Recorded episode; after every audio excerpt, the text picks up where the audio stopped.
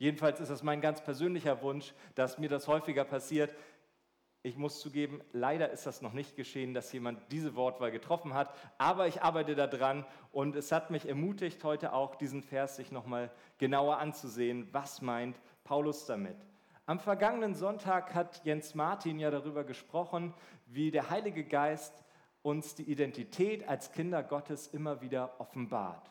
Und in einem sehr sehenswerten Interview mit Pastor Viktor Akko hat er ihn auch nochmal gefragt, wie geht das ganz konkret, Zusammenleben mit dem Heiligen Geist? Ich empfehle es dir wirklich, sich das nochmal anzusehen. Da sind viele, viele gute Gedanken drin zu diesem Thema. Und daran schließt das heute auch direkt nahtlos an, wenn es heißt, seid Nachahmer Gottes. Schauen wir uns aber erstmal den Kontext an, in dem dieser Vers eigentlich eingebettet ist der steht im sogenannten Epheserbrief. Und ich weiß nicht, ob du schon mal Epheser gelesen hast oder nicht, diesen Brief. Wenn du noch eine Handbibel hast mit gedruckten Buchstaben, findest du das ungefähr in der zweiten Hälfte, in der Hälfte. Und wenn du den Epheserbrief schon öfters gelesen hast, dann rate ich dir genauso, lies ihn nochmal. Es sind nur sechs Kapitel. Hausaufgabe für die nächste Woche, jeden Tag ein Kapitel im Epheserbrief, weißt du nächsten Sonntag Bescheid, was drin steht. Es lohnt sich. Und ich gehe total mit den Worten von Mr. Stott, wenn er Folgendes zusammenfasst. Und er schreibt, der Brief an die Epheser ist ein wunderbar prägnantes und dabei doch umfassendes Resümee der christlichen guten Nachricht und ihrer Konsequenzen. Das ist natürlich sehr wortgewandt ausgedrückt, aber deshalb lassen wir es auch noch ein bisschen hier auf dem Screen. Niemand kann ihn lesen, diesen Brief, ohne in Staunen und Anbetung versetzt und zu einem konsequenten Lebensstil herausgefordert zu werden. Und ich denke, das fasst es eigentlich ganz gut zusammen. Paulus lebte eine Zeit lang in Ephesus, war dann unterwegs und von einer seiner Reisen schreibt er nun diesen Brief an die Epheser. Und der ist in vielerlei Hinsicht besonders, denn er startet nicht konkret an eine Gemeinde und mit Ermahnung und ich habe ja gehört, euch geht so und so, sondern er schreibt an alle Gläubigen in Ephesus. Ephesus war eigentlich eine Stadt, die sehr bekannt war für ihren Götzendienst. Und Paulus hat da drei Jahre gelebt und hat so richtig den Leuten erzählt, hey, es ist gut, an Jesus Christus als euren Erretter zu glauben. Und das haben viele angenommen, es ist viel geschehen und an diese Gläubigen schreibt Paulus nun. Und wenn du die ersten drei Kapitel vom Epheserbrief liest, dann denkst du, der Paulus rastet völlig aus im positiven vor Freude über die Gnade Gottes. Es ist eine Lobeshymne auf die Gnade Gottes, wenn du die ersten drei Kapitel vom Epheserbrief liest. Und es ist Wahnsinn. Er strahlt so eine Freude aus. Er wird sich anscheinend so gefühlt haben, wie viele von uns an einem denkwürdigen Abend im Sommer 2014, als Mario Götze den Fußball in das Tornetz hinter den argentinischen Torwart Romero zauberte und wir Weltmeister wurden. Mit einer ungefähr gleichen Freude scheint Paulus hier diesen Epheserbrief geschrieben zu haben, als er sagt, Gott ist mein Erlöser. Und er macht ganz klar, du bist ein Kind Gottes. Ohne Wenn und Aber, ohne einen Hauch von deinem persönlichen Dazutun und weil du der größte Hecht im Karpfenteich bist. Nein, er sagt, du bist aus Gnade errettet die Gnade Gottes, die wir gerade auch besungen haben in diesem Lied, die bringt Paulus hier zum Vorschein und er freut sich darüber. Hey, wann hast du dich das letzte Mal so darüber gefreut, Kind Gottes zu sein? In der letzten Woche war ich so auf dem, auf dem Fahrrad unterwegs zur Arbeit und habe so ein Halbschlafgebet zum Himmel geschickt. Kennt ihr Halbschlafgebete? So, danke Gott für den Tag, bitte nimm du ihn in die Hand siehst, was alles ansteht, ich bin müde, Amen.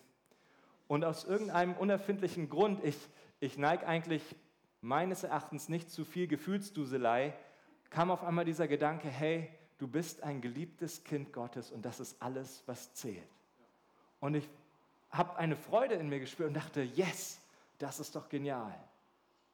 Ich bin Kind des allmächtigen Gottes. Das muss erst mal sacken. Und gleich angehängt muss ich dir aber auch eine harte Botschaft mitgeben, denn es ist so, wenn du Kind Gottes bist und du tust Dinge und hältst an Dingen fest, von denen du weißt, dass sie Gott nicht gefallen, dann verlierst du zwar nicht deine Errettung, aber du verlierst die Freude an deiner Errettung. Wenn du an unnötigen Sorgen festklammerst und sagst, ich weiß einfach nicht, wie der morgige Tag wird. Und das nimmt so viel Überhand, dass du den Vers, macht euch keine Sorgen um den morgigen Tag, ganz weit hinten in deiner Schublade verstaut hast, dann verlierst du die Freude an deiner Errettung. Und das ist eine echte Gefahr. Und ich bin froh, dass es solche Briefe gibt wie diesen hier vom Epheserbrief, wo wir reinschauen können und sagen, ja, das weckt die Freude neu darüber, dass wir Kinder Gottes sind. Und daran anschließend kommt auch der Vers von heute, werdet nun zu Nachahmern Gottes als seine geliebten Kinder. Ja, was heißt das? Werdet Nachahmer Gottes. Ich, David, soll den allmächtigen Gott jetzt irgendwie nachahmen? Das ist ja irgendwie ein bisschen merkwürdig. Paulus, hast du da vielleicht noch einen Hinweis, wie das gehen könnte? Ja, hat er. Er schreibt weiter und wandelt in Liebe, so wie auch der Christus uns geliebt hat. Aha, das alte Lied der Nächstenliebe also. War ja klar, ne? Make love, ist, ist alles gut.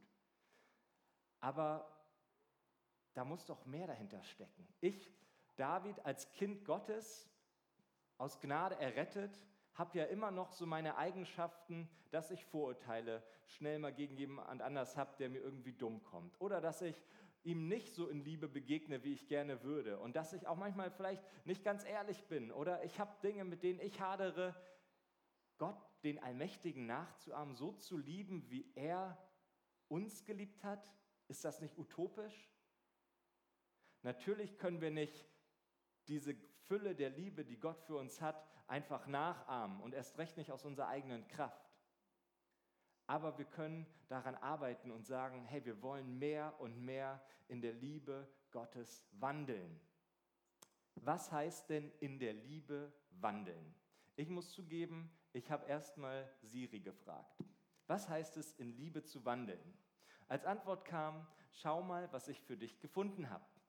Ein paar Buchtitel wurden mir vorgeschlagen und ganz oben in der Liste Fifty Shades of Grey. Ich habe mir danach gedacht, das ist nicht zielführend. Siri kann mir also in der Frage, was es heißt, in der Liebe Gottes zu wandeln, nicht so furchtbar viel helfen. Deshalb vielleicht lieber einen Pastor fragen. Und unser Pastor Matthias Wolf, äh, der ja bekanntermaßen immer sehr treffend und wortgewandt Dinge auf den Punkt bringt, hat mir dabei geholfen und zwei Punkte herausgestellt, die ich jetzt mit euch anschauen möchte, was es heißt, als Nachahmer Gottes zu leben und was es heißt, in seiner Liebe zu wandeln. Er hat als ersten Punkt gesagt, und den fand ich gut, dein körperlicher, seelischer und geistlicher Zustand sollte deinem Stand als Kind Gottes entsprechen. Ich habe da zu Beginn davon gesprochen, dass Kinder ja ihre Eltern nachahmen, logischerweise. Der Apfel fällt nicht weit vom Stamm, haben wir gesagt. Und wir kennen ja diese klischeehaften Szenen als Grundstoff für viele Filme, ja, eine, eine reiche, wohlsituierte Familie und die Kinder, die wachsen da auf und brechen irgendwann aus. Ja? Irgendwie kommt das Tattoo, das Piercing, statt Klassikmusik wird Heavy Metal angedreht und die Haare gefärbt und die Eltern stellen fest, alles klar, der Zustand von dir entspricht eigentlich nicht unserem gesellschaftlichen Stand. Ja? Genauso andersherum lieben wir Geschichten, wenn Menschen in vielleicht ja armen Verhältnissen, in schwierigen Verhältnissen aufwachsen und sich dann diesem gesellschaftlichen Stand, in den sie hineingeboren wurden, widersetzen und ausbrechen. Ja, das sind so Geschichten, die uns begeistern. Aber diese ganzen gesellschaftlichen Stände, die wir so haben auf unserer Welt, die führen ja so oder so eher zu Konflikten und das aus einem ganz einfachen Grund, weil sie menschgemacht sind. Das merken wir ja gerade an den aktuellen Themen, ja, dass häufig über die gesellschaftlichen Stände sich immer noch ganz viel definiert wird. Und dass es dann immer zu Konflikten kommt, wenn der Zustand angeblich nicht dem Stand entspricht. Was ist denn der Zustand, in dem wir uns befinden sollten als geliebte Kinder Gottes? Schau in die Bibel.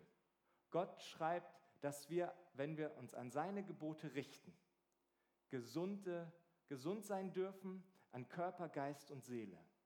Er verspricht uns, dass er uns durchträgt, dass er uns heile machen will, von innen und von außen. Er möchte, dass wir schnell sind zu vergeben, weil wir Menschen sind, die einfach von ihm geliebt und getragen sind und sich dessen ganz bewusst sind. Also darf unser Zustand dem Stand entsprechen, in dem wir uns befinden als Kinder Gottes. Die Bibel ist ja eigentlich recht einfach erklärt. Sie sagt uns einmal, hey, das ist der Weg, so werdet ihr zum Kind Gottes aus Gnade errettet. Und im zweiten sagt sie uns, wenn du dich an diese Maßnahmen hältst, die Gott für dich hat, wie du dich verhalten sollst, dann wird es dir gut gehen. Und wenn du dich nicht dran hältst, dann wird es dir eben vielleicht nicht so gut gehen. Aber nicht, weil Gott ein bestrafender oder ein zorniger Gott ist, sondern weil er weiß, was gut für uns ist. Und jetzt im zweiten Punkt, der zweite, den du dir heute merken kannst, ist, dass ein Nachahmer Gottes zu sein bedeutet, dass wir nicht aus eigener Kraft, aber in eigener Verantwortung leben. Was heißt das? Wir haben immer noch die Möglichkeit, über unsere Entscheidung zu verfügen und zu wissen und zu entscheiden, wie wollen wir reagieren. Es gibt diesen berühmten Stephen Covey, der das mal so in Worte gefasst hat. Er hat gesagt, es gibt eigentlich nur zwei Arten, wie du auf Umstände in deinem Leben reagieren kannst. Entweder du bist der reaktive Typ oder du bist der proaktive. Und ein Zeichen von reaktiven Leuten ist, dass sie sich vor Verantwortung drücken. Denn es ist viel leichter zu sagen, ich bin nicht verantwortlich, sondern ich bin einfach nur ein Opfer meiner Umstände. Und das merke ich gerade ganz viel. Ja? Gerade in dieser schwierigen Zeit. Corona ist die Ausrede mittlerweile auch für vieles geworden, womit Corona eigentlich nicht viel zu tun hat. Ich bin einfach, ja, in der falschen Familie geboren, sagst du als reaktiver Mensch. Ich bin nicht verantwortlich dafür, wie es ist, sondern das sind die anderen. Ich wurde schlecht behandelt, ich kann gar nicht anders. Aber du kannst. Du kannst. Und auch wenn diese Botschaft vielleicht erstmal hart ist und vielleicht erstmal sacken muss, weil sie nicht ganz angenehm ist, aber du hast die Chance zu entscheiden, wie du auf Situationen reagierst. Du hast auch immer noch die Verantwortung darüber. Und das ist nicht leicht, aber möglich. Es ist sich vielleicht sogar noch schwerer einzugestehen, sich und anderen auch, dass die selbstgewählte Art und Weise der Reaktion vielleicht nicht immer so ganz positiv war, sondern eher destruktiv war. Sich einzugestehen, hey, ich habe Fehler gemacht. Und das ist erst recht schwer, wenn man sich jahrelang in dieses Muster einstudiert hat. Ja, dass du da sitzt und sagst, es sind die Umstände da draußen. An denen kann ich nichts ändern. Die haben mich so gemacht. Ich bin nun mal so, wie ich bin. Die Alternative ist, dass egal wie deine Umstände sind, du hast eine innere Freiheit zu entscheiden und die kann dir niemand nehmen, wie du reagieren möchtest. Ob du zu einem proaktiven Menschen werden willst, der sagt, die Umstände sind vielleicht bescheiden, aber ich weiß, dass ich ein geliebtes Kind Gottes bin.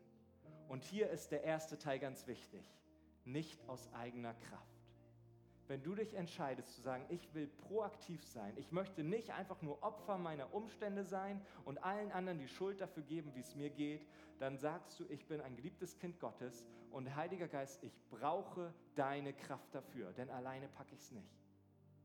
Und ich bin mir sicher, dass er dir dabei helfen wird. Zu 100 Prozent wird dir der Heilige Geist helfen, wenn du sagst, ich möchte austreten aus meiner Opferhaltung und sagen, ich stehe hier, ich mache vielleicht Fehler, ich bin nicht perfekt, aber ich werde nicht mehr mich als Opfer darstellen und immer nur versuchen, Recht zu haben und sich zu rechtfertigen für alles, was ich tue. Ist das eine knackige Botschaft auf dem Sonntagmorgen für den ersten Gottesdienst im Saal? Mit Sicherheit. Aber es ist auch die beste, die ich dir mitgeben kann weil du ab heute sagen kannst, hey, mit dem Epheserbrief in der Hand, mit der Gemeinde im Hintergrund, die ich anschreiben kann, mit Pastoren, die mir bessere Antworten als Siri geben, da werde ich das schaffen. Und zu guter Letzt werde ich es schaffen, weil der Heilige Geist in mir lebt als Kind Gottes. Amen. Lass uns zusammen beten.